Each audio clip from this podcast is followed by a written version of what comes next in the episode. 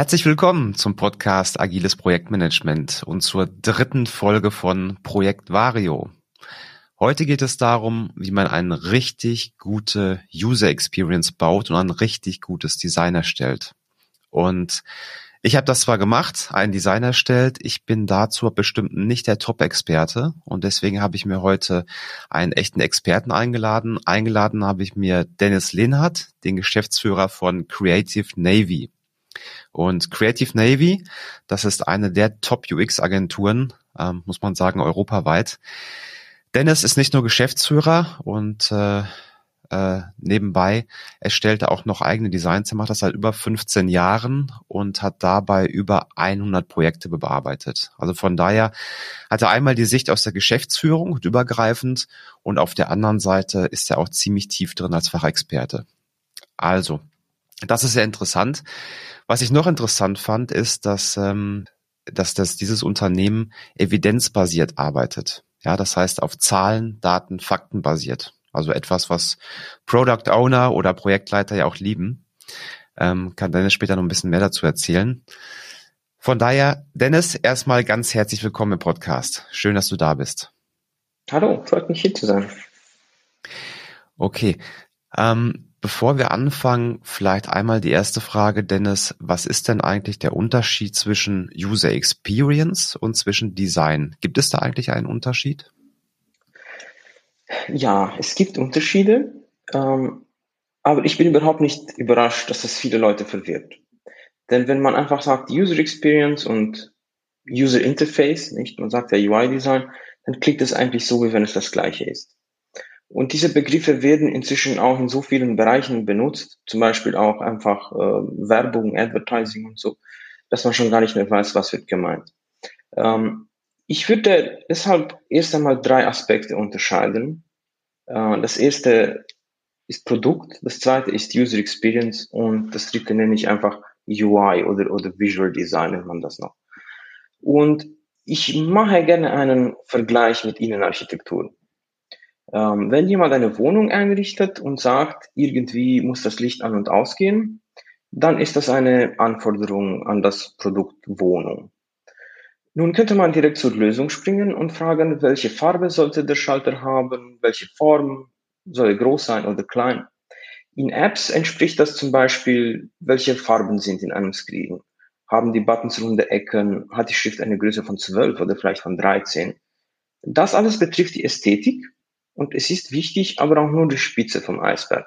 Und das ist eben dieses Thema UI-Design oder auch, was der Laie vielleicht normalerweise äh, mit Design bezeichnet. Äh, wenn wir aber zurückkehren zu dieser Wohnung, dann müssen wir überlegen, wenn das Leben hier angenehm sein soll, würde man ähm, auch noch andere Aspekte vor der Ästhetik bedenken. Zum Beispiel, soll der Schalter überhaupt dimmbar sein? Soll er 100 Zentimeter vom Boden sein oder 120? Was, was ist leichter zu bedienen? Soll der Schalter einen Knopf haben oder einfach nur diese neue tolle Touch-Funktion, die es gibt? Und vielleicht sogar soll diese Lampe über zwei Schalter aus zwei verschiedenen Positionen bedient werden? Das sind Details, die irgendwie tiefer sitzen als einfach nur die Farbe vom Schalter, den man sonst leicht auswechseln könnte. Und diese muss man ganz am Anfang klären, bevor man sich überhaupt Gedanken über die Farbe macht. In der App-Welt entspricht das zum Beispiel der Position von Elementen in einem Screen oder auch wie Interaktionen ablaufen und ähm, wie alles in der App zusammenhängt. Meistens wird das über Wireframes festgehalten und das entspricht User Experience. Äh, man kann es sich so vorstellen wie eine schwarz-weiß Variante des UI-Designs, wo es aber eher darum geht, wie funktionieren Dinge. Ich hatte aber gesagt, ich mache einen Unterschied zwischen drei Aspekten und da war auch das Thema Produkt. Und das ist noch eine, noch eine tiefe Stufe, eine, eine ähm, Stufe tiefer. Denn bei der Wohnung könnte zum Beispiel jemand kommen und sagen, ähm, naja, die Menschen, die in der Wohnung leben, brauchen eigentlich gar keinen Schalter. Sie brauchen Licht, ohne sich anzustrengen. Also die Anforderung ist eigentlich eine ganz andere. Und vielleicht wäre es deshalb toll, den Schalter mit der Stimme zu kontrollieren. Ähm, und sowas müsste man natürlich wissen, bevor man in die nächste Phase geht. Denn wenn man den Schalt, also wenn man das Licht über die Stimme kontrolliert, dann braucht man keine Schalter mehr. Und dann ist es egal, ob der bei 100 oder 120 Zentimeter stehen muss. Und ähm, es könnte ja auch jemand kommen und sagen, es wäre ja schön, den Schalter mit der Stimme zu benutzen, aber so ein Schalter, wenn er so aus Messing besteht, der macht auch eine schöne Atmosphäre im Haus. Äh, also der hat vielleicht auch noch eine andere Funktion. Diese Aspekte müsste man dann natürlich ähm, auch bearbeiten. Also deshalb unterscheide ich zwischen Produkt, wo es um, um das ist rein konzeptuell, wenn man so will, und das mhm. leitet alles in eine Weiche. Dann kommt User Experience, wo die Details geklärt werden, wie eine App funktioniert. Es ist aber noch keine Ästhetik dabei. Und dann das visuelle Design, was ähm, wie eine Art Skin drüber gezogen wird, sage ich mal. Was nicht bedeutet, dass UI-Design unwichtig ist. Es kommt nur am Ende. Mhm. Super interessant. Tolle Aufteilung auch, kann man sich jetzt gut vorstellen. Und das zeigt aus meiner Sicht auch die Schwierigkeit. Also, dass ich überlege ja auch immer, zu welchem Zeitpunkt macht man denn was? Und ähm, ich glaube, viele fangen an, die jetzt nicht so viel Erfahrung haben, die machen erstmal ein wunderschönes Skin, sag ich mal, und überlegen dann, wie geht's weiter.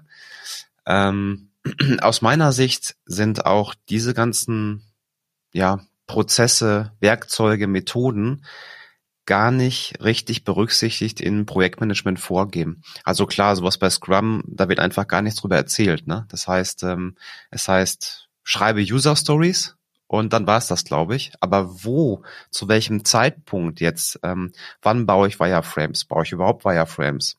Oder wann mache ich mir über das Produkt Gedanken? Das ist gar nicht berücksichtigt. Habt ihr bei euch in eurem Unternehmen dazu sowas wie Best Practices, dass ihr sagt, wir haben eine bestimmte Methode. Als erstes machen wir das, als zweites machen wir das, als drittes machen wir das. Ja, ähm, wir haben eigentlich mehrere Methoden. Das ist ja das Schöne, wenn man viel Erfahrung in einem Bereich hat, dann kennt man viele Methoden und dann kann man die sehr geschickt einsetzen. Und dann arbeitet man eigentlich eher nach Prinzipien. Aber ein ganz wichtiges Prinzip dabei ist, dass wirklich alles zur richtigen Zeit gemacht werden muss. Das heißt, dass wir nicht zuerst mit dem UI anfangen und dass wir auch nicht Etappen überspringen, sondern dass wir uns wirklich erst mit dem Produkt befassen, dann mit der User Experience und dann mit dem UI. Also das klingt sehr waterfall, ist es eigentlich auch. Mhm. Ähm, das ist aber sehr wichtig, weil man zum Beispiel keine User Experience Probleme mit, mit UI lösen kann. Und was ganz oft passiert bei Projekten, ähm, wo es diese Disziplin nicht gibt, ist, dass Probleme einfach so immer weitergeschoben werden, sie werden nicht gelöst. Und dann landet das irgendwann bei dem UI-Designer, der jetzt plötzlich alle Probleme bewältigen muss und der hat auch nur noch zwei Wochen Zeit, weil das so geplant wurde. Und das führt dann natürlich zu einer Katastrophe. Entweder wird ein Produkt auf den Markt gestellt, was eigentlich nicht gut funktioniert, Mhm. Oder vielleicht wird das Projekt dann nochmal um zwei Monate verschoben ähm, und das, das funktioniert nicht. Ähm, ein Geheimnis in Design ist, dass es eigentlich Grauzonen gibt zwischen diesen Etappen. Und oft entsteht gutes Design eigentlich in diesen Grauzonen. Ähm, denn der vorige Bereich, der stellt dem nächsten immer die Weichen. Und manchmal stellt sich in der nächsten Phase heraus, dass man einen Schritt zurückgehen muss. Zum Beispiel stellt sich manchmal bei ähm, UX oft heraus, dass die Produktanforderungen so sind, dass gutes UX eigentlich nicht möglich ist. Ähm, und die einzige Möglichkeit, gutes UX hinzubekommen in dem Moment, ist wieder einen Schritt zurückzugehen. Mhm. Das Produkt nochmal mit den neuen Erkenntnissen aufzuarbeiten. Und das gleiche passiert dann auch bei UI. Deshalb muss man genügend Zeit einplanen und man muss ähm, immer sein Bestes geben in jeder Phase, dass man nicht die Probleme einfach weiter vor sich schiebt, aber dass man dann auch die Disziplin hat zu sagen, okay, wir haben jetzt UX gemacht, es sollte jetzt aufhören, wir sollten in UI übergehen, aber wir haben eigentlich dabei gelernt, dass das Projekt etwas anders sein muss und dass man dann einen Schritt zurückgeht. Deshalb ähm, würde ich empfehlen, das Design zumindest ist einmal so, ich sag mal, ein Grundriss für die App, ähm, erst einmal Waterfall zu machen, ganz getrennt von der Entwicklung, bis man an einen Punkt kommt, wo man sagt, okay, wir sind jetzt eigentlich zufrieden. Wir mhm. machen jetzt noch Design, aber wirklich nur, um die letzten Feinheiten zu optimieren. Da kann man dann ähm, ganz agil arbeiten. Mhm. Ja, hört sich sinnvoll an. Und dann wahrscheinlich auch mit einem iterativen Vorgehen weitermachen, oder? Dass man dann auch Ganz viel genau. testet. Mhm. Mhm.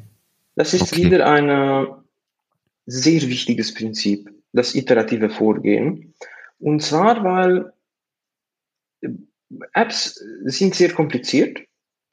Wenn sie irgendwann mal für den Benutzer einfach au- ausschauen, dann eben weil sich jemand mit diesem ganzen Komplizierten befasst hat und keine Person in dieser Welt hat die Möglichkeit, so viele Informationen auf einmal aufzuarbeiten. Deshalb werden Designs erstellt, dabei fliegen Erkenntnisse auf, vielleicht andere Probleme, die werden dann gelöst und man geht immer wieder zurück und vor, ähm, eben iterativ. Das ist wieder so ein Geheimnis. Also wenn ich statt eine komplizierte Methode zu empfehlen, würde ich eher sagen, macht es einfach iterativ. Chao chaotisch, aber iterativ. Das ist besser als eine sehr gute Methode zu haben, aber das nicht iterativ zu machen. Mhm. Wir kommen später auch noch zu dem Punkt, wo ich danach fragen werde, wie man sowas auch testen kann. auch da gibt es ja ganz unterschiedliche Methoden, die ich auch kennengelernt habe. Qualitative Methoden, quantitative Methoden. Das wird auch nochmal interessant werden. Okay, dann äh, Dankeschön schon mal dafür. Sehr interessant. Dann würde ich jetzt einmal starten, Dennis. Ich würde mal sagen, wie ich es gemacht habe bei, bei meinem Projekt Vario. Ähm, und dann kannst du ja mal sagen, ja, aus deiner Sicht, aus deiner Erfahrung, was man hätte anders machen können. Genau. So, ich überlege gerade noch mal kurz. Also, wie habe ich es gemacht? Ähm, mir war dieser Satz noch im Gehirn Form follows Function. Also von daher habe ich gesagt gehabt, ja, ich fange auch jetzt erstmal an mit dem mit dem UX. Klar, Produkt hatte ich vorher schon im Kopf, sage ich mal, weil dieses Produkt existiert schon am Markt in einer Hardwareform für Gleitschirmflieger. Von daher war es ein bisschen einfacher. Meine Arbeit war eigentlich zu sagen, wie können wir durch geschicktes Engineering äh, diese guten Sensoren auch in dem Telefon benutzen und wie können wir das UI ähm, ja auch ein Stück weit noch besser machen wie bei der Hardware. Was mich bei der Hardware gestört hat, man hat drei, vier Knöpfe, man kann aber meistens nicht mit dem Touch irgendwo arbeiten. Das heißt, man hat einen Menübaum, der sehr verschachtelt ist und äh, also bestimmt drei Submenüs häufig und muss dann mit diesen kleinen Knöpfen da rein navigieren. Und wenn du in 2000 Meter Höhe bist, da, da hast du gar keine Lust da, darauf. Genau. Von habe ich versucht, so wenig wie möglich überhaupt an Elementen zu verwenden, alles auf eine Seite zu packen und ähm, ja, damit den Standardmöglichkeiten von Apple, die ja auch der Style Guide vorgibt, zu arbeiten. Gut, das heißt, ich habe mir überlegt, wie will ich das Produkt aufziehen? Das war relativ schnell klar. Ähm, und im zweiten Schritt bin ich dann hergegangen und habe die Funktion als User Stories geschrieben. Ja, genau. Das heißt, es gab bei mir ungefähr zehn User Stories. Ja, erstmal waren das drei, vier Epics und dann habe ich die kleiner gemacht. Ja, vielleicht waren es auch zwölf, zwölf oder dreizehn User Stories. Und ähm, teilweise habe ich auch Icons hinzugefügt, wenn ich zum Beispiel beschrieben habe, dass die Windgeschwindigkeit angezeigt werden soll in der Luft, dann beispielsweise ein kleines Icon für so einen Windsack runtergezogen und ähm, das dann in der Trello-Karte hinzugefügt. So, und dieses ganze Paket habe ich dann genommen. Ich habe einen Export gemacht, also alle User Stories waren in äh, nicht in Jira, sondern in Trello vorhanden, habe dann einen Export gemacht aus Trello von allen Stories und habe dieses Gesamtpaket dann einem Designer gegeben mit der Bitte, um ein Design zu erstellen. Also komplett ähm, mit Figma-File. Also Figma ist, glaube ich, ein Tool, was viele Designer kennen, ne? Ist so ein bisschen Standard geworden. Ja. Genau. Und ähm, ja, dann habe ich gewartet im Prinzip eine Woche und habe dann die fertigen Screens zurückerhalten. Das waren zum einen Screenshots erstmal, noch kein Figma-File und wo ich dann gefragt wurde, passt das für dich? Und da ist mir schon aufgefallen, na, vom Design, also von der Ästhetik her, passt das noch nicht ganz. Man könnte noch dies ändern, das ändern. Und ähm, da gab es noch mal eine zweite Revision, eine dritte Revision und dann war das für mich erstmal okay. Das heißt, erst habe ich die Funktion beschrieben, ja, mit kleinen Icons teilweise, aber fast nur funktional. Und im zweiten Schritt habe ich das, ich sag mal, fast, ja, das eigentlich fertige Design bekommen. Hinterher weiß man immer, dass man nochmal Sachen ändern muss. Und ähm, dann wurde im Prinzip entwickelt. Das heißt, der Entwickler hat dann das Figma-File von mir erhalten und die Assets und konnte die dann einbauen. Das heißt, wir haben keinen Prototypen gebaut, sondern wir haben schon sofort das Live-Produkt gebaut. Kann auch ein Fehler gewesen sein, weiß ich nicht. Können wir gleich drüber sprechen nochmal. So, so habe ich es gemacht, Dennis. Ähm, du hast irgendwie ein paar Screenshots gesehen davon. Jetzt würde mich mal interessieren, vielleicht erstmal vom Prozess her. Wie, wie hättest du es gemacht? Oder egal wie, gib mir erstmal Feedback. Ja, ja was hättest du ja. anders gemacht? Um, ähm, du hast vieles richtig gemacht. Um, ähm, und was ich hier merke, um, ähm, ist auch, dass du vielleicht eine sehr gute Disziplin hast in, in deiner Arbeit dadurch, dass du die, die, den Willen und auch die, also die Disziplin hattest, die Anforderungen erst einmal zu beschreiben. Und das ist ja ganz logisch, weil es ist tatsächlich so, Form follows Function. Äh, die App soll ja bestimmte Sachen machen und die Programmierung und das Design werden dann erstellt, um das möglich zu machen. Also das ist komplett logisch und so soll es auch sein. Ähm, es fällt aber nicht allen so einfach. Ähm, und ich habe hier zwei Perspektiven, so allgemein vom Vorgang. Ähm, die, und diesen Vorgang würde ich auch in zwei Teile teilen. Ich sag mal so der Anfang und danach die Zusammenarbeit mit dem Designer. Das sind zwei ganz verschiedene Sachen. Mhm. Und für diesen Anfang habe ich zwei Perspektiven, denn ähm, wenn man an seiner eigenen App arbeitet, glaube ich, sind Emotionen ganz stark und, und diese, die, die sind Teil des Vorgangs. Nicht bei den einen ist das Enthusiasmus, das führt vielleicht zu Konzentrationsschwierigkeiten. Bei anderen ist das vielleicht eine Art Angst, äh, ganz oft vielleicht sogar ein Gemisch von diesen Zahlen. Das gibt dann auch so ein High, äh, was ganz lustig ist und das ist eigentlich ein schöner Moment in jedem, ja. in jedem Projekt, sage ich mal. Ähm, vielen würde es dann aber schwer fallen, User Stories zu schreiben, weil man ja beim Schreiben sein, man muss da mental ganz äh, organisiert sein. Und nicht, wenn man seinen Satz bildet, hat er ja auch eine Logik. Ähm, das fällt also vielen schwer. Und deshalb würde ich sagen, am Anfang ist es recht egal, was zu machen. Für, für die meisten bedeutet das wahrscheinlich eine Art Skizze. Also was du dir so vorgestellt hast, ähm, würden viele wahrscheinlich gerne skizzieren. Das würde ihnen leichter fallen. Und es ist eigentlich ganz egal, ob das jetzt ein Screen ist, auf dem alles skizziert wird, oder wenn jemand so mit akribischer Genauigkeit vier Stunden lang einfach nur an der Menüleiste arbeitet. Ähm, ich würde sagen, einfach tun, was sich gut anfühlt. Denn nach dieser ganz ersten Übung äh, hat man dann ein paar Ergebnisse. Erst einmal sind die eigenen Emotionen etwas reguliert. Also so intensiv wird man sie wahrscheinlich nicht wieder erleben. Und das ist gut. Man kann sich danach ähm, praktisch mit dem Rest der Arbeit etwas taktischer befassen. Ähm, dazu hat man noch einige Ideen explizit gemacht, eben in diesen Skizzen, ganz egal, ob das gutes Design ist oder nicht. Ein paar Ideen sind jetzt konkret. Ähm, man muss jetzt nicht mehr an sie denken, denn sie befinden sich auf dem Papier oder eben auf dem Screen. Das dritte Ergebnis ist, man kann das jetzt schon jemandem zeigen. Selbst wenn man es sich anschaut und sagt, das ist ja ganz falsch, jetzt wo ich es sehe, ist so sollte es nicht sein, kann man das jemandem zeigen und erklären. Also viel einfacher in der Kommunikation. Ähm, und jetzt hat man eine Umsetzung der Idee, die man analysieren kann. Und wenn man einfach so drüber schaut und sagt, okay, jetzt wo ich es sehe, sollte es überhaupt nicht so sein, ist das cool. Wir wissen etwas Neues, eben wie es nicht sein soll. Mhm. Ähm, das ist ein ganz guter erster Schritt. Und die zweite Perspektive führt mich wieder zu dieser Idee der Iterationen. Und zwar würde ich sagen, dass gute User Stories aus Iterationen entstehen und eine gute erste Skizze auch aus Iterationen entsteht. Was ganz toll ist, wenn die zwei abwechseln. Also, dass ich Skizzen mache, dass ich dann drüber schaue und sehe, oh, welche Anforderungen kommen jetzt hier vor? Woran habe ich eigentlich gedacht? Ich mache jetzt mal User Stories daraus.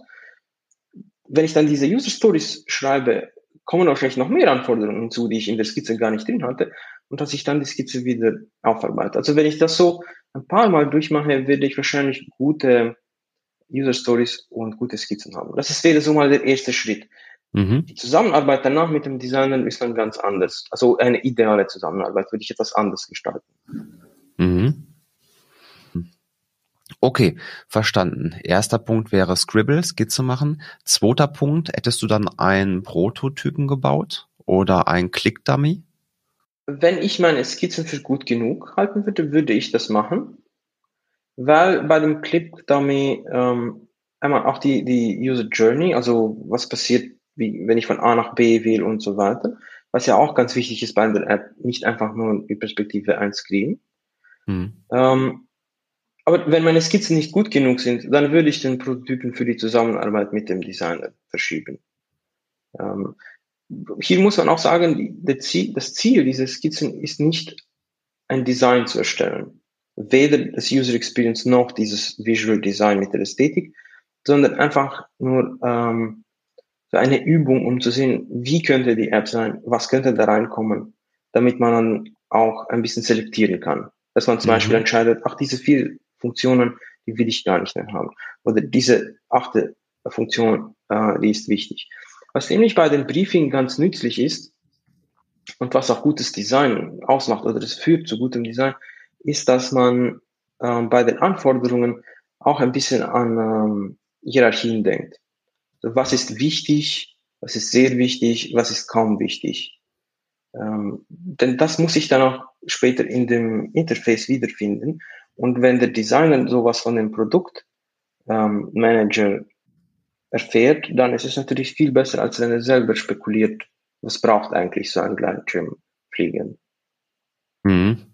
Sehr guter Punkt. Das heißt, die Funktionen, die mega wichtig sind und oft benutzt werden, die natürlich ja vielleicht ein bisschen größer machen oder mehr auf den Hauptscreen packen und die unwichtigen Funktionen dann mehr verstecken wahrscheinlich, oder? Genau, das ist so das Prinzip. Ähm, es kann auch, also solche ähm, Hinweise führen dann auch zu Entscheidungen in einem einzigen Screen. Mhm. Zum Beispiel über die Größe der Elemente oder über die Positionierung. Ähm, und die helfen danach, diese Entscheidungen zu treffen, passt alles auf den Screen oder nicht. Denn deine, du hast ja gesagt, du hast versucht, praktisch alles Nützliche auf einen einzigen Screen zu packen, dass man dann nicht viel hin und her navigieren muss. Das ist ein sehr gutes Prinzip für so eine Art von App, die man ähm, in einem Kontext benutzt, wenn man zum Beispiel im Freien ist oder wenn man eigentlich etwas anderes macht. Nicht? Es gibt ja Apps, und da mache ich immer einen Unterschied, die man benutzt, weil man einfach Spaß an der App hat oder man will ein Ergebnis in der App erzielen. Zum Beispiel, wenn ich eine E-Mail schreibe, ist das Ergebnis ja in der App. Die E-Mail wurde verpasst, verfasst und die kommt dann in den äh, Ordner verschickte E-Mails. Es gibt aber auch Anwendungen, die benutzt man, um ähm, einen Effekt in der Wirklichkeit um einen herum zu erzielen, wie zum Beispiel die Vario-App. Mhm. Okay, gut. Das heißt, der erste Schritt wäre Scribble-Skizze. Wie, wie würde es weitergehen? Also ich überlege zwei Dinge. Das eine ist, wenn ich euch zu Beginn reingeholt hätte im Boot. Also beispielsweise, ich hätte nur die Idee gehabt dann hätte ich gesagt, pass auf, Dennis, ich möchte gerne diese App machen und wie können wir das zusammen gestalten? Das zweite, was ich im Kopf habe, ist, wenn ihr jetzt die User Stories bekommen hättet, was hättet ihr dann gemacht? Wäre das ein Unterschied gewesen? Hm, kein großer Unterschied. Ähm, also was wir bei den User Stories ähm, ganz schön hätten, wäre äh, dass äh, die Anforderungen ein bisschen organisiert sind. Nicht? Wir hätten ja sowieso ein Gespräch gemacht, wo du uns einfach so erzählt hättest, was du dir wünschst, welche Funktionen dabei sind, wieso mhm. die überhaupt nützlich sind. Ähm, und da hätten wir uns Notizen gemacht und die dann mit deinen User Stories verglichen, dass wir schauen, kommt da in den User Stories eigentlich alles vor und so. Und dann hätten wir gesehen, ja, Tino hat wirklich alles schön organisiert. Wir hätten dann aber trotzdem noch viele Fragen nicht zum Beispiel hättest du vielleicht eine Anforderung geschrieben wie, ähm, ich muss die Windgeschwindigkeit sehen können. Und dann hätten wir noch Fragen gestellt wie, okay, was bedeutet das? Ist das eine Zahl und dann noch äh, Kilometer pro Stunde dahinter? Kann ich die vielleicht in äh, Meilen sehen oder in Knoten und solche Sachen? Also damit das wirklich so explizit wie möglich ist und so genau wie möglich ist. Und da hätten wir auch akzeptiert, dass du einiges noch nicht weißt. Also du hättest auch sagen können, ähm, Ich weiß nicht, ob wir die Geschwindigkeit auch in Meilen anzeigen sollten, ob wir das gleichzeitig machen sollten oder ob das in die Settings kommt. Ähm, entscheidet halt ihr als Designer, was besser ist für die User Experience. Das ist dann so eine Grauzone. Mhm. Und dann hätten wir ein bisschen Research gemacht, vielleicht ganz konkret Benchmarking. Du hättest uns ja auch die anderen Applikationen geschickt und wir hätten dann geschaut, was machen andere. Also was gibt es überhaupt für Standards? Mhm. Und dann hätten wir versucht zu erfahren, was ist üblicher und was ist nützlicher für den Benutzer. Mit diesen Informationen hätten wir dann vielleicht Scribbles gemacht für dich und dir gezeigt, ähm, das sind die Optionen. Wir wissen jetzt, was die Benutzer bevorzugen, wir wissen jetzt, was die Konkurrenten machen, wir wissen, was der Effekt wäre für die App. Jetzt haben wir die Grundlage, um zu entscheiden, was machen wir in deiner App. Natürlich ist das äh, mit ähm, einem gewissen Aufwand verbunden, als einfach von Anfang an zu sagen, nein, Kilometer pro Stunde, eine Zahl, weiter geht's. Deshalb ähm, braucht man einen Plan, wenn man so ein Projekt angeht, dass, dass wir überlegen, wie gut muss das Produkt werden, wie schnell muss es fertig sein, ähm, was soll es kosten, mhm. denn wir könnten ja nicht vier Jahre daran arbeiten und 18 Millionen Euro ausgeben, hm. Und zum Schluss kommen, die App ist perfekt, leider äh, brauchte aber niemand so eine gute App. Ja. Ja, verstanden. Okay, Benchmarking, dann Scribble. Was wäre der nächste Schritt dann, Dennis? Dann würde ich sagen, Scribble sieht super aus. Habt ihr klasse abgeleitet? Genauso stelle ich mir das vor. Was wird eurer Designer dann als nächstes machen?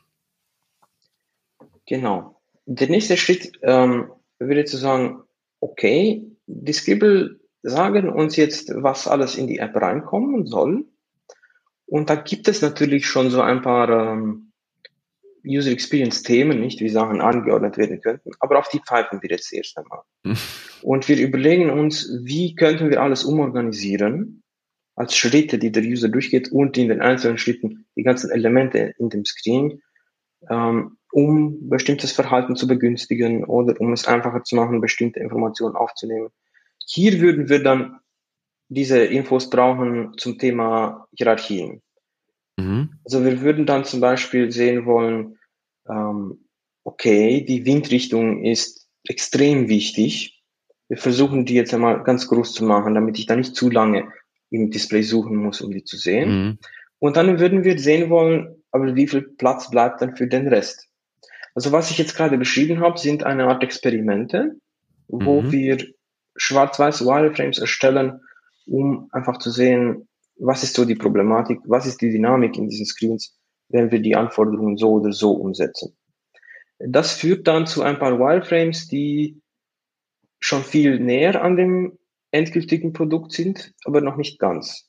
Und wir hätten dir diese Wireframes schon gezeigt. Also wir hätten nicht, mal angenommen, der ganze Vorgang hätte eine Woche gedauert bis zum UI, hätten wir wahrscheinlich am Dienstag noch ein Treffen gehabt, um dir diese Optionen zu zeigen und dir zu erklären, was sind die Vor- und Nachteile. Denn dann hättest du als, erst einmal als Product Owner, aber auch als möglicher User, nicht hättest beide Perspektiven haben können, Feedback geben können. Und das hätte beeinflusst, wie wir weiter ähm, gearbeitet hätten. Also das ist ganz wichtig, mit dem Designer oft in Kontakt zu sein und nicht bis zum Ende zu warten, weil der Designer nicht wirklich alle Entscheidungen treffen kann. Und das ganz wichtig ist, dass das Input kommt, denn die meisten guten Entscheidungen entstehen eigentlich aus diesem Hin und Her. Mhm. Okay, guter Punkt. Hierarchien identifizieren, damit der Designer weiß, was ist wichtig, was ist ja nicht so wichtig, was ist sehr, sehr wichtig und dann die Wireframes erstellen. Mhm. Okay. Dann würde ich wiederkommen, würde sagen, gut, der Wireframe gefällt mir noch nicht so richtig. Den zeige ich vielleicht mal dem Gleitschirmflieger oder dem Lehrer von der Schule. Dann kommt das Feedback wieder zu euch. Was wäre dann der nächste Schritt? Jetzt kommt die Ästhetik. Um, ähm, genau. Du hattest ja vorher gesagt, es gibt Methoden, um, um Ideen zu testen. Mhm. Und ähm, es ist ratsam, die meisten Tests in den Anfangsphasen zu machen, ähm, weil da die wichtigsten Entscheidungen getroffen werden und weil es da die meiste Ungewissheit gibt und ähm, wir, also zum Beispiel als evidenzbasierte Designer sagen wir immer, wir sind Designer, die keine Ahnung von gar nichts haben. Das ist immer unsere Einstellung. Also wir sagen nicht, wir sind Genies und wir wissen, wie alles richtig ist, sondern genau das Gegenteil. Wir wissen, dass wir nichts wissen. Deshalb wollen wir uns Informationen äh, einholen. Und man kann sehr gutes Feedback einholen, äh, nachdem man Wireframes hat. Das Schöne, wenn man ist, wenn man einen Wireframe zeigt, dann werden die Leute nicht abgelenkt. Wenn man das UI-Design zeigt, dann sagen die, oh, das sieht ja schön aus. Das ist ein fertiges Produkt. Das ist perfekt. Mhm. Ähm, wir wollen eigentlich genau den ganzen Rest hören, wo die sagen, hm, eigentlich fällt mir auf, oder ich erinnere mich, als ich irgendwann mal in der Luft war und da habe ich dies und das gebraucht. Das hätte mir hier nicht geholfen. Ähm, solche Geschichten wollen wir hören und dieses Feedback in die Wireframes dann einbinden. Nachdem wir soweit sind, ähm, würden wir wirklich weitergehen in das UI-Design. Der Punkt, wann man ins UI-Design gehen kann, ist, wenn wir ein Wireframe haben, das ganz detailliert ist, also nicht nur Platzhalter und so Rechtecke, wo wir sagen, hier kommt die Anzeige für die Geschwindigkeit, sondern wirklich, wie wird die Geschwindigkeit angezeigt. Hm. Das ist praktisch eine Schwarz-Weiß-Variante des eigentlichen Designs. Und dann kann der Visual Designer die Ästhetik einbringen, die Farben, und tatsächlich die Schriftart, die ganz genaue Größe der Schriftart, vielleicht Icons zeichnen, diese ganzen Aspekte. Das ist jetzt schon ein Punkt, an dem eigentlich weniger Feedback gebraucht wird von den Product Ownern. Vielleicht ganz am Anfang, ähm, dass sie einfach sagen, ja, das fühlt sich so angenehm an, wie ich es mir vorgestellt hatte. Oder ich wollte mhm. es eigentlich komplett in grün. Ähm, und das wird dann einfach ausgeführt und das wird dann an die Entwickler weitergegeben. Okay. Ähm, ein Punkt, der war für mich noch mal ein bisschen schwierig, und zwar Zielgruppe. Man kann ja fast jede Software für unterschiedliche Zielgruppen machen. Und bei mir war zum Beispiel der größte Unterschied, ich kann die App jetzt bauen für Anfänger, ja, oder ich kann die bauen für echte Experten. Also das heißt, diese Flieger, die fliegen 300 Kilometer, die starten irgendwo in München, die fliegen 300 Kilometer Dreieck, was die vorher planen auch mit Werkzeugen und die kommen auch da wieder an. Und das ist ein ganz großer Unterschied, weil die brauchen nochmal ganz andere Fluginstrumente. Ne? Die brauchen zum Beispiel nochmal andere Höhenprofile. Die müssen auch sehen, wann verletzt sich ein Luftraum beispielsweise, in welcher Höhe oder auch Werkzeuge, um diese Dreiecke zu planen oder wo war die letzte Thermik jetzt gerade, dass, dass er da wieder hin zurückfliegen kann. Und ähm, zu welchem Zeitpunkt ist das für euch wichtig zu wissen, auf welche Zielgruppen wir uns fokussieren wollen? So, das war der erste von zwei Teilen, wie man ein richtig gutes User Experience und ein richtig gutes Design erstellt. Und die nächste Folge wird und bleibt weiterhin spannend. Ich bespreche mit Dennis unter anderem, was bedeutet das ZDF, Dennis? Also Dennis hat ja zu Beginn gesagt, dass die Designer von ihm mit Zahlen, Daten, Fakten basiert das Design erstellen. Und das interessiert mich natürlich, was hat es damit auf sich? Dann frage ich Dennis speziell bei meiner App Vario, was hättest du anders gemacht? Also wo würdest du Dinge komplett anders machen wie ich? Was gefällt dir? Also daher halte ich einmal konkret Feedback. Ähm, dann, was haben wir noch? Was haben wir noch? Ah, genau, sehr interessant. Mindset von Dennis und seinen Designern. Sie erstellen ein Design und dann versuchen sie es zu zerstören. Warum? Warum tun die das? Das lösen wir auf. Und dann zum Schluss gibt es noch einen Schmankerl und zwar, es gibt eine ganz andere Möglichkeit vorzugehen. Und zwar, wir kennen das so im klassischen, erst machen wir das Design, dann machen wir die Entwicklung, dann machen wir, wie wir gehört haben, Teil iterativ mit Design und Entwicklung und dann folgt die Webseite, bei der wir das Produkt dann marketingtechnisch ähm, beschreiben. So, es gibt aber auch noch eine komplett andere Vorgehensweise. Das erfährst du in der nächsten Folge. Die nächste Folge kommt raus entweder in zwei Wochen oder spätestens in vier Wochen. Das hängt so ein bisschen davon ab, wie schnell ich jetzt bei der nächsten Folge bin. Ähm, also bei der übernächsten Folge. Und zwar geht's bei der übernächsten Folge um das Thema Entwicklung und da ist so viel Input drin. Also davon könnte ich könnte ich theoretisch auch einen ganz eigenen Podcast machen. Also von daher muss ich gut gucken, wie ich das zusammendampfe. Ähm, aber aus dem Grund macht es natürlich Sinn, dass du den Podcast abonnierst, weil dann kriegst du sofort die Nachricht, ob die in zwei Wochen oder in vier Wochen rausgekommen ist. Also bis dahin, eine schöne Zeit, mach's gut und bis zur nächsten Folge.